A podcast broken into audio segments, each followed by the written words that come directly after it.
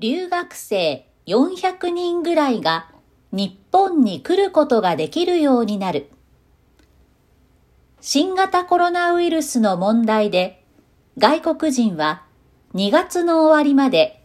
新しく日本に来ることができません。出入国在留管理庁によると、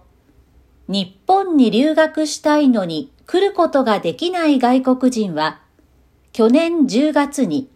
14万人以上いました。政府は先月の終わり頃、勉強のためのお金を日本が出している国費留学生87人は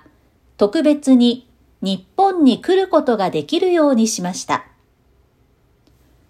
今、日本に来て授業を受けないと卒業ができなくなるからです。政府は1日、この他に400人ぐらいの留学生も来ることができるようにしました。早く日本に来る必要があって、